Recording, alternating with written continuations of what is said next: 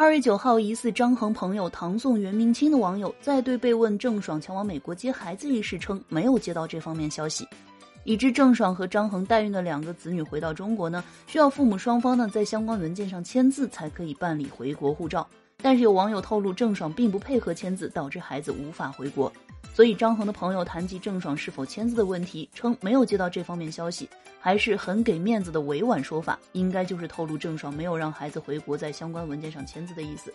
那目前呢，郑爽和张恒之间的料从一月十八号开始持续发酵到今天，已经有二十天的时间了，那似乎并没有停止的意思。前几日呢，也有网友爆料郑爽和孩子视频通话，同时还对孩子说对不起等等。但是今天张恒的朋友都予以了否认，双方呢都是全权交给律师来处理的，现在应该是在安安静静的等法院协调处理。好了，订阅收听主播的娱乐脱口秀专辑《一本正经》，可以收听更多有趣好玩的热点吐槽哦。